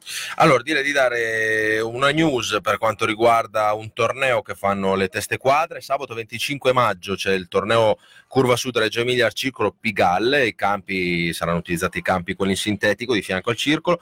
Durante il torneo birra a fiumi e dalle ore 20 si cena tutti insieme. Quindi per chi vuol venire, per iscrizioni, squadra, chiedere ai soliti responsabili di teste quadre oppure al 334 81 eh, 04180 quindi questa è la locandina che ci hanno dato i ragazzi di teste quadre e, e ve la lasciamo qua insomma l'abbiamo pubblicata anche sulla nostra anche pagina su- sulla sì. pagina. Su Quindi il social, 25, 25 maggio. No, 20 25 maggio, sì, 25 Sabato maggio, 25. quindi per chi vuole prenotare la squadra, insomma, è sempre un bellissimo torneo dove fanno anche le premazioni, insomma, ci si diverte, dopo ci si, si diverte. mangia. quindi, insomma, le uniche gioie del campionato sono quelli, sono sono quelli. quelli. Qui- dove qualcuno di Granata vince qualcosa Sì. alla fine. eh. Le uniche Sì. gioie nostre negli ultimi vent'anni sono state le feste del gruppo Vandelli e quelle delle teste Allora, quadre. sono stato Quindi, lì, insomma, qualcuno Se vince. volete sì. portare qualche ragazzo buono che lo visioniamo per l'anno prossimo Eh, per la dai. prima squadra, Esatto, esatto. Allora, eh, Olmi dice anche Cavazzoni, dobbiamo organizzare una trasmissione come Silvano, giustamente perché ne, ne- ne- ne abbiamo parlato eh, su Facebook proprio l'altro giorno, eh, dobbiamo assolutamente organizzarla. Ecco, ma ormai è un tutto fake? il- Silvano? No, esiste, esiste. Tra l'altro, Mi ha bloccato Silvano. beh, ha bloccato tanti. Mi ho fatto una battuta su... però, però Sì. effettivamente è richiesto proprio a furore di popolo questo, questo incontro. Potremmo organizzarlo tipo, sai come quando si incontrano le trasmissioni i candidati Sì, tipo politici? Trump Obama. Due 10 minuti, secondi, due minuti a testa col cronometro, e un, un mediatore, un moderatore che parla e due minuti a testa per disquisire tra Silvano e Olmi. Io, io- io- io farei una cosa, farei condurre al buon Cavaz, tipo, sì. tipo Raffaella Carrà, quindi gli diamo la, la- Sì, la parrucca. parrucca bionda col caschetto, poi facciamo venire qua Olmi e, e Silvano e facciamo caramba che sorpresa. Sì, Sì, esatto, se no facciamo la potremmo lettera, farlo. quella che si apre, c'è l'altro dell'altra, poi apri la busta, no? C'è posta per te. E che dopo viene Giorgio, apre la busta e Eh, si prende tutti, eh. È un casino. È un problema, un aprire la busta? Eh, vabbè. In questo momento Comunque sentiremo Silvano se è disponibile, poi insomma noi Cioè, voglio, voglio vedere l'emozione di Olmi quando diciamo e Silvano da Sassuolo è qui poi musica di sottofondo Tra l'altro, insomma, sono anche praticamente vicini di casa, nel senso che sono di Sassuolo. magari non lo sa, magari abitano nello stesso condominio. Esatto, non lo sa. Uno, il tipo della porta accanto, si salutavano sempre, finché un giorno non si salutano più. Non Ah. E io saluto a Cristiano Valla, grandissimo amico. Grande. Ve lo ricordate? Lui c'aveva la striscione, qui siamo fuori. Sì, sì, sì, non c'è dottore per mitico. questa malattia. Mitico, abbiamo fatto tante trasferte insieme, siamo tornati a casa in condizioni pietose. E quindi lo saluto, che, lo saluto che trasmettevate sempre, sì, noi trasmettiamo sempre, una volta Sì. non trasmetteremo più, però Erano dei bravi ragazzi. erano bravi ragazzi. erano dei bravi ragazzi Eh. Giacomo Ciccione dice: Se spostate la puntata giovedì 2, vengo io come special guest. Beh, potremmo anche organizzarla, bisogna vedere se è libera, però la, la- Eh, la la- sala, la sì. location intanto. A raccontarci un po' di Barcellona. Po' di- Possiamo chiedere alla federazione italiana di sede se si possono fare le trasmissioni. Eh, esatto, perché non, non detto. vengono eh. No, le trasmissioni le potete fare solo di mercoledì, quindi Esatto, non è, non è detto. chiediamo permesso anche alla Lega. Matteo Gas- Gasparini dice: Ciao a tutti, vorrei proporvi una cosa, visto che esiste la pagina Facebook del gruppo Vandelli, perché non ne create una anche per le teste quadre? Beh, intanto perché nessuno dei tre, almeno io non sono, faccio parte delle teste quadre, non posso di certo decidere io primo, secondo non credo che per decisione loro abbiano, insomma, Diciamo che le teste quadre, essendo un gruppo ultras, eh, eccetera, non ha nell'ideologia del, del- proprio del, del gruppo fare una pagina Facebook o essere sui social. ecco, esatto, come- quindi, Quindi, insomma, per loro non è non interessa. assolutamente. Tanto quando sono comunicati vengono messi, insomma, o Vengono messi Fis Reggio, da su- Gradoni Granata, quando Mandano il comunicato a tutti, Esatto. poi se qualcuno vuole interagire con loro si può Sì, presentare sempre alle riunioni che penso siano aperte. Eh, non lo so se sono aperte, però comunque il gruppo. Basta andare in curva, Se si va in curva si parla, si insomma, si sta con, con la Chi gente. vuole è ben accetto. Però sì, tutti i comunicati vengono dati dalle pagine principali che sono Gradoni Granata, che è quella un po' più grande, Face Regia che è la nostra e il gruppo Vandelli che è la pagina proprio del gruppo Vandelli, quindi Esatto. direi che ne abbiamo coperte abbastanza Ma per sì, i social a Reggio. Tra l'altro credo che eh, ehm, nelle teste quadre c'era il sito internet, il forum, proprio a tanti, tanti anni fa che poi Anni era stato, fa, sì. eh, c'era il sito Uno dei internet. primi, eh, uno dei i primi primi. contatti che io ho avuto con la città, eh, grazie Esatto. alla pagina delle teste Esatto, quadre, cioè dei ciberi che conservo ancora dell'epoca, Primi Ho anni, conosciuto primi anni 2000, Max esatto. Elarchi Meloni, Enrico, Esatto, Enrico Cerri, Enrico esatto, Cerri. esatto. Era proprio secondo me un sito internet, C'era era un un sito, gruppo c'era una. C'era c'era la foto, quando tu entravi c'era la foto, me la ricordo ancora della trasferta di Lecco, lo stadio di Lecco con la pezza delle teste quadre, il gruppo dietro, si faceva tipo un commento della partita, poi materiale, Sì, comunicati. racconti. Erano secondo me nel, giù per giù dal 2001-2002 perché c'era il materiale di TQ credo in vendita sì, che sì, era sì. teste quale tipo Lonsdale scritta là, quindi parliamo di Lonsdale una marca c'era che c'erano i prezzi ancora in lire, mi Sì. ricordo di quello lì perché avevo preso delle sciarpe che me le avevano spedite in Argentina, il primo materiale e quindi mi ricordo che una volta mi è arrivato un pacco grandissimo con materiale della Reggiana e sono dovuto andare a prenderlo alla dogana di Buenos Aires perché finché ti mandavano una sciarpa Anche, il postino anche. ti suonava qua C'era si troppa deve, roba. si deve presentare. Allora vado lì, c'era della gente che aveva spedito, uno aveva spedito un frigo, un altro una lavatrice del Paraguay, dell'Uruguay, de- di tutto il mondo. Io ero lì che aspettavo il turno e mi arriva sto pago qua di uh, Alfredo Ferraraccio, di, di un grandissimo tifoso della Reggiana che aveva scritto anche un libro con la storia di tutto, con materiale della Reggiana, figurine, eh, adesivi, tutto. Il tipo un matto come il noi. tipo ha detto Lopez è arrivato un pacco suo per l'Italia, non è che sta trafficando, il tipo mi guardava male, no? dopo è tornato, pesava, era una scatola di scarpe che pesava 40 kg. Sai, io mi sentivo come in Security, il tipo apre lei quando inizia a vedere, mette no, ma questo, le, ma lei fa fa maglia Ma, ma se ne vada. mi se ne mi aveva- vada. mi aveva addirittura spedito una maglia della Reggiana vecchia e il tipo pensava che la maglia era originale, mi voleva far pagare le tasse. Pure. Ho detto no, lo vedi che usate, c'è io scambio materiale, le ho mandato una maglia dell'Argentina. ma, ma- ma è una gioia Gli ho dovuto una regalare una- un doppione perché la figurina di Paolo Futre che c'era dentro due volte Non ci il credevo. tipo ma, non ci credeva mi ha detto, ma c'è un pazzo che ti fa la Reggiana che cosa devo ti fare No, che vuoi, cioè. in effetti Vabbè, insomma, comunque, sempre, sempre belli i racconti. sì è, ma è una gioia anche fuori dall'Italia Sì, è bello perché esatto. ti controllano Bene o male, sì, sempre- no, sempre sempre così. così. È sempre così. Eh, Laura Movilli, se viene Silvano, verremo tutti lì. eh, si sta un po' stretti, eh, però insomma, potremmo fare anche col pubblico non pagante, insomma, in studio. Sì, qua Possiamo Diciamo farlo che c'hai mezzo eh, metro qua, Possiamo eh. farlo se vogliono quando c'è Atalanta Esatto. nello stadio, così viene più gente e ri- riescono a Esatto. riempire lo stadio. Anche Se perché io fosse il presidente dell'Atalanta, quella partita lì, se torno ospite lo metto a 50 euro. sarebbe, sarebbe una, una mossa. Ah, da- visto che voi, voi mi fate pagare l'affitto 50 euro, volete venire e poi vediamo che sarebbe veramente per andare, fantastico. per non andare in trasferta. Eh, poi Olmi ci dice: Non siamo vicini a Silvano, ma so dove abita, vicino al parco di fronte alle scuole insomma, Questo è stato proprio stiamo un- spoilerando una cosa che adesso Ci abitavano due russe da sogno. Esatto, ma Silvano diceva di non conoscerle e qui mi fermo. Vabbè, Oh, vabbè, noi non eh, possiamo non sapere, possiamo. stiamo dando del non, si- non- no, non possiamo Grande, sapere si cose, insomma, sono- saranno affari di Silvano. insomma. Comunque avrà modo di replicare se dovesse venire in trasmissione. Sì, a me, a me va bloccato, gli ho fatto una battuta, ma proprio molto Ma poi tranquilla. dici che secondo te non ci sta neanche seguendo. No? Non lo so. Vabbè, Secondo me qua fuori che adesso quando usciamo si fa saltare per Sì, aria. sì, sì, a, a Sassuolo Akbar, boom. Eh, sì, Ma vabbè, comunque. Allora, andiamo in conclusione. Domenica c'è una partita di calcio, mi pare, o, o l'hanno, l'hanno sospeso per manifesta. Domenica... cioè, frega niente a nessuno. No, no, più che altro domenica eh, sappiamo degli allenamenti che hanno fatto in questi giorni i ragazzi, cioè lunedì poi e ieri si sono allenati veramente in pochi dei titolari, ma anche, Dove, dove, ma anche dei dove- panchinari. Dove hanno fatto l'allenamento? Sul Eh, sintetico da Rosta Nuova, credo. Sì, a Cimurri. Hanno fatto a Cimurri, e l'hanno fatto un allenamento veramente in pochi, con tra l'altro dei, degli- dei ragazzi della Juniores. eh, Che potremmo vedere in campo. Potremmo sì, veramente vedere in campo perché mancano in tanti, mancherà Spanò, mancherà ancora Rozio, e so. Staiti mi sa che non recupera, Osushi, eh.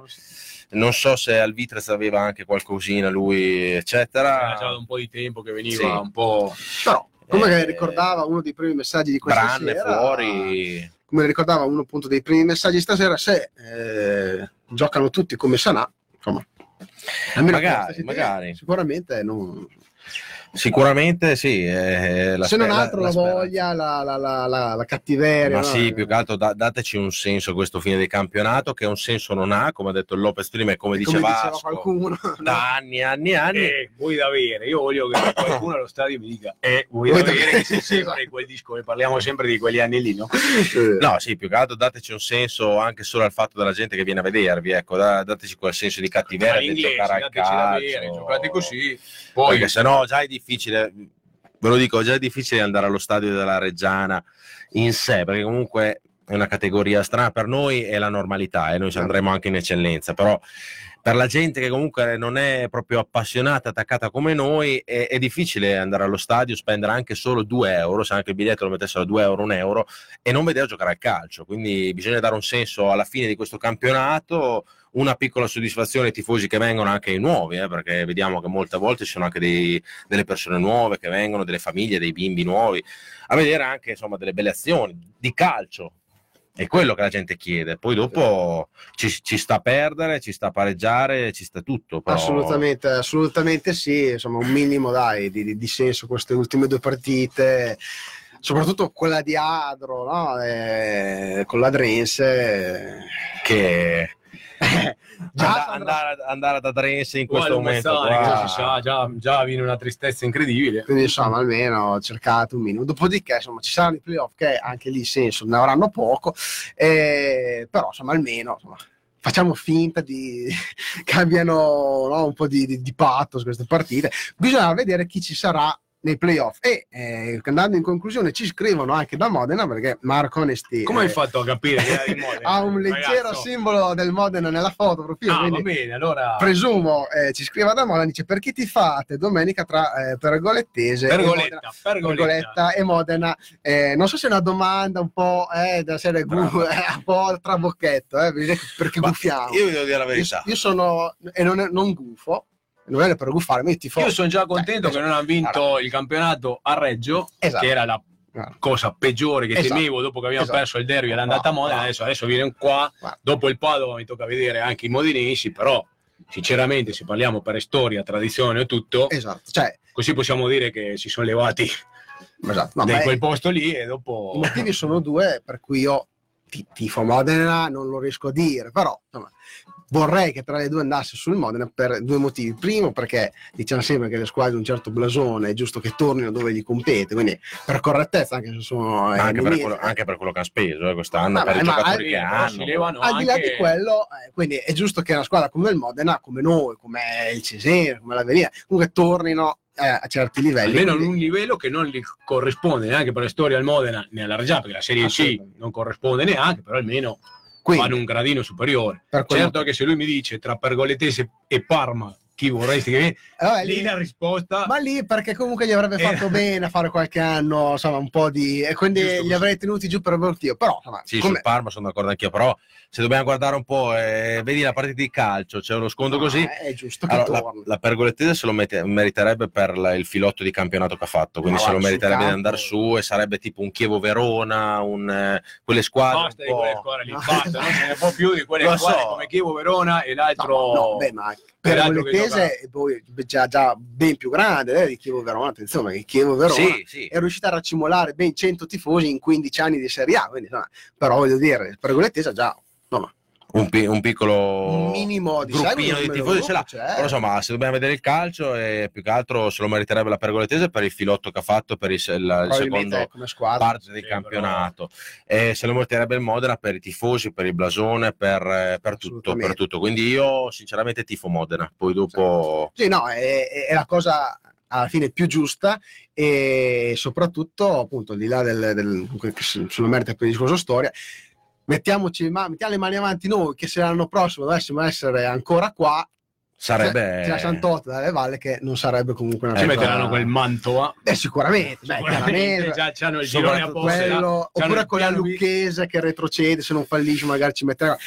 Però insomma, Però sa- soprattutto il tifo Modena, soprattutto per questo discorso, che comunque in un ipotetico non ripescaggio per tantissime cose, per eh, esatto, eh, anche in questione di ripescaggio, insomma, ci toglieremo un- una, un- una concorrente. Assolutamente, insomma, chi, chi deve. Poi, insomma, già il fatto che non hanno vinto il campionato a novembre, come qualcuno, non i tifosi per fortuna, perché- ma come qualcuno della loro dirigenza, che, no, che a me mi sta molto simpatico quella persona lì, però diceva che a novembre, insomma, vincevano il campionato perché avevano preso tutti i giocatori più forti della Serie D li avevano presi loro, detto da lui, attenzione, e eh, quindi il campionato insomma, l'avrebbero vinto nel giro di qualche mese, insomma, hanno sofferto abbastanza, no, hanno, hanno sofferto fino alla fine, quindi questo è già... Come questa storia qua, se arrivano pari c'è una, una partita, non c'è uno spareggio. No, no, allora se arrivano a par- allora, Pergolettese ha due risultati su tre perché potrebbe eh, pareggiare O e e- o vincere. Invece, se perde, il Modena, essendo che ha vinto, credo, lo sconto diretto in casa. Ha vinto adesso da- 2-0 in eh, casa. No, io avevo letto da qualche parte che c'era una- un- uno spareggio, non conta più da un paio d'anni, non, non lo so so, come questa storia qua. essere, sinceramente alzo le mani. Allora chiediamo a Comunque la. Pergolettese è capace di pareggiare, tenersi il Modena a tre punti, poi andare in trasferta e perdere. Sì, infatti, Può infatti, essere, infatti, può essere. eh, Infatti tutto tu- può essere. tutto, cioè, la partita di questa domenica è importante, soprattutto per il Modena che deve assolutamente vincere, però non, non ricordia- cioè, ricordiamoci che se la Pergolettese dovesse pareggiare, solo pareggiare, dovrebbe poi vincere l'ultima, perché il Modena è l'ultima pareggiare. Pareggiare l'ultima, la Pergolettese gli mancano due punti. Esatto, per essere quindi, promossa, quindi- super giù. Diciamo che comunque ci è data una bella ammazzata il giovedì scorso, anche loro andando a perdere in, in trasferta. In quei De Calvina. quelli di Calvina, quindi insomma ci sono... È che noi viviamo delle gioie degli altri. Mi dicono che c'è lo spareggio. eh, Stefano Cavazzoni mi dice Ah, c'è Ah, quindi ci sarebbe addirittura lo spareggio, quindi insomma... che si giocherebbe al, al Giglio. Beh, chiaro, chiaro. bene, a metà, un po' a metà strada. minimo. Dovrebbero metterlo in- tra Atalanta, tra playoff Reggiana e partite di Playoff Sassuolo. No, Reggiana perché li playoff lasciamo giocheranno dopo questo spareggio. Esatto. Allora, credo Quindi che potrebbe comunque spostarsi tutto l'agonia non, non a giugno, un'altra eh. settimana. No, no, no, no, no. perché le date dei playoff sono 12, credo, e 19 Però, eh, maggio. se in dovrebbero caso di spareggio dovrebbero spostare sicuramente Sì, i playoff. Primo, la prima altrimenti domenica, non sai chi va ai playoff. Eh, Giustamente, Ah. in caso di spareggio... Ma diciamo che noi al Giglio Pareggio siamo... a Cremona, dice Cavazzoni, già, già san tutto. C'era tutto, grande cavolo. Quindi tutti a Cremona o no? a tifare chi non si Comunque io sono convinto che se il Modena vince a Pergoletto o a per, o Crema, Crema. come si chiama, che va pari, l'ultima partita c'è in casa il San Marino, le altri sa. Beh, sì, sono... vabbè, ormai chiaro, dai, eh, con che animo hai affrontare anche un ipotetico spareggio? Sì, sarebbe duro. Con che animo vai da Drenz? Il problema è quello anche per noi. Con che animo si va da Drenz? Esatto, pensiamo noi, diciamo che insomma... L'ultima trasferta, sì. tutti travestiti di Formula 1 Da tifosi- pinguini. da pinguini e al bar dei tifosi della Regina. Diciamo ecco, che un, in caso di playoff, eh, insomma, per noi, insomma, magari un derby sarà- avrebbe quel gusto in più. Certo è che per quello che conta sarebbe Infatti, una- una- una- c'è una cosa Una magra. Modena Reggiana Sì, Modena perché Modena esatto. finirà Davanti. sempre davanti a io, noi io- io penso che una partita eh, che ti devi impegnare tutta la domenica perché andremo in treno quindi parti alle 11 torna a casa alle 7 di sera per una partita che Non se conta vinci non hai vinto niente Solo il gusto di aver l'onore, sì. cosa insulti Io penso che comunque una I, cosa i playoff non contino nulla, assolutamente nulla. Ci andiamo a giocare una, una sì, la prima forse la playoff, volta la buona che li vinciamo Ma sì, ma però Eh, tutti quelli che contavano ce l'hanno messo in quel Esatto, posto esatto. questa volta non conta nulla probabilmente eh, Sicuramente- con- conteranno, ma secondo me non contano niente. eh, sinceramente conterà solo chi eh, metterà quei famosi 300.000 euro a fondo perduto per il ripescaggio. Se riusciremo a Se trovare il marchio, chiedono, perché se decidono di ripescare non si sa ancora Beh, falli- sai che in Italia non si sa ancora come falliranno 10, 10 squadre adesso nella bene, Serie ma C. dopo la se trovi Lucchese. sempre qualcuno Però che invece bisogna- di fare tre gironi ne vuole fare due Beh, la Lucchese che tra l'altro è ultima, quindi comunque anche se dovesse fallire sarebbe retrocesso, quindi sarebbe una... Cioè, ah, beh, quello Ma- sicuro. No, in ogni caso bisogna vedere eh, anche in caso di fallimento di tante squadre se eh, manterranno i tre gironi o se arriveranno a farne due, perché in quel caso sarebbe... Io, io diciamo che Gravina, Gravina è già arrivato dove voleva arrivare che era Esatto. la presidenza della Federazione Italiana del Gioco Calcio quindi la Serie D o C a 97 squadre non ne frega più niente Anche tanti voti li aveva già avuti l'ha rovinata tempo fa. L'ha rovinato quindi- tempo, tempo fa ripescando squadre inutili che gli davano un voto che contava uno come quello della Juve, del Milano, dell'Inter quindi lui una volta che si è seduto nella sua poltrona Comunque sia, io, io spero davvero con tutto il cuore da tifoso, eccetera, che ci sia veramente qualcheduno che a fine dell'anno, abbiamo parlato prima di Vandelli, di Bonaccini, possa veramente dare una mano a chi non ha fatto morire il calcio a Reggio Emilia, quindi parliamo dei soci, di presidenti di Quintavalli, di eh, Giaroni, di Carretti, di Rondanini eh, del Conad, eh, tutti quelli per in, di tutta la gente che, non ha, che si è impegnata e comunque hanno tirato fuori i soldi per non far sparire la Reggiana a Reggio Emilia e che se proprio proprio dobbia- dovessimo fare una serie D il prossimo anno, a questo punto bisogna fare una serie D seria e una serie D per vincerla, eh, perché adesso quest'anno è perdona- eh, cioè, lo perdoniamo, e perdoniamo, anzi mh, siamo qua a ringraziarvi sempre tutte le sere. Però il prossimo anno bisogna che si faccia qualcosa veramente di importante a partire dall'allenatore e a partire dai giocatori. eh. Dire il nome anche, eh, che è importante anche Sì, quello. il nome sì, sicuramente, però lo sapremo già a fine maggio il nome, eh, giù di lì, aprile, massimo, eh, maggio, giugno, scusate. Però insomma l'importante è che arrivi qualcuno veramente in società, glielo auguriamo con tutto il cuore, Sì, eh, che non- se, non, se non è Bonaccini, se non è Vandelli, eh, può essere qualsiasi altra persona, però che gli dia una mano, insomma, a livello proprio di contributi importanti. Magari che non venga da oltreoceano, che abbiamo già avuto abbastanza. ma- Direi che lì adesso da oltreoceano è passata uno, uno sceicco che Eh, il eh. Paris Saint Germain o il Manchester No, City che puntano a quello vincere O il Fulham o il anche. Fulham anche, visto che non possono vincere la Champions League almeno che vengano a investire qua Vabbè, vince la. Serie D. Vince, Ah, Serie tra l'altro, quello, quello di oltreoceano è passato da essere da oltreoceano a oltrenza. Eh, esatto. Quindi pensa a te, è Che cascato giro. dalla padella alla braccia. proprio. Poteva rimanerci subito, oltrenza, invece eh, purtroppo è tornato. Ah, eh, sì. Vabbè, Sicuramente se avrebbe comprato oltre Inza sarebbero già in Europa League, in Champions League, perché cioè, loro quello hanno, sì. una fortuna incredibile. Comunque il fatturato, siamo- il fatturato dei bar oltrenza è aumentato di dismisura, non si sa bene il perché, comunque insomma, anche il consumo eh, di alcolici si è eh, impinato. insomma, è incredib- incredibilmente. Va bene, dopo questo possiamo anche andare a chiudere anche perché Ci vediamo domenica. Domenica ore 15, non Ah, l'abbiamo detto. Città del Tricolore. Se volete venire mezz'oretta, un'oretta prima a bere con gli inglesi. Esatto, forse è la cosa più bella di tutto. e Direi- direi è iniziata la prevendita, io lo dico. Poi non fate fila ai botteghini vi lamentate. Da domani potete andare a comprare i biglietti Quindi di se avete da fare stasera potete andare alla sede della Reggio Audace lì in via, Esatto. non mi ricordo come si chiama, Eh, non me lo ricordo neanche io. via. Giglioli Vale 1, Vai, vai. Giglioli Vale, mi è venuto a... Che tra l'altro prima ci sono passato, ci sono già 4-5 tende, un camper di gente che aspetta Sì, in fila Il per camper di- il biglietto di comprare i biglietti, eh, perché hanno detto che da domani partirà la prevendita. No, dai, scherzi a bene. La parte. gente vuole i posti migliori, eh. Sì, scherzi a parte, venite allo stadio, seguite la Reggiana, anche se è un campionato un po' così, perché se veramente se dovessimo mancare noi non ci sarebbe più la fine, veramente eh. questa società, queste... Noi siamo alla base, come di tutto, poi anche i soci, eccetera, sì, ok, hanno messo i soldi, però se non ci fosse la tifoseria come la nostra e dei tifosi come, come noi, che Come ha- trasferte come ci siamo, il- casa ci siamo. L'articolo in tedesco che mi ha girato il buon Davide Casamati, che dopo lo faremo la traduzione, lo metteremo sui diversi social della Reggiana, così la gente può andare a vedere. E dice che questo americano qua che ha distrutto 100 anni di storia non ha potuto con i tifosi che continuano, nonostante tanti anni di delusione, a seguire la squadra anche in Serie D e non l'hanno abbandonata. Quindi ripartiamo da questa, di questo qua.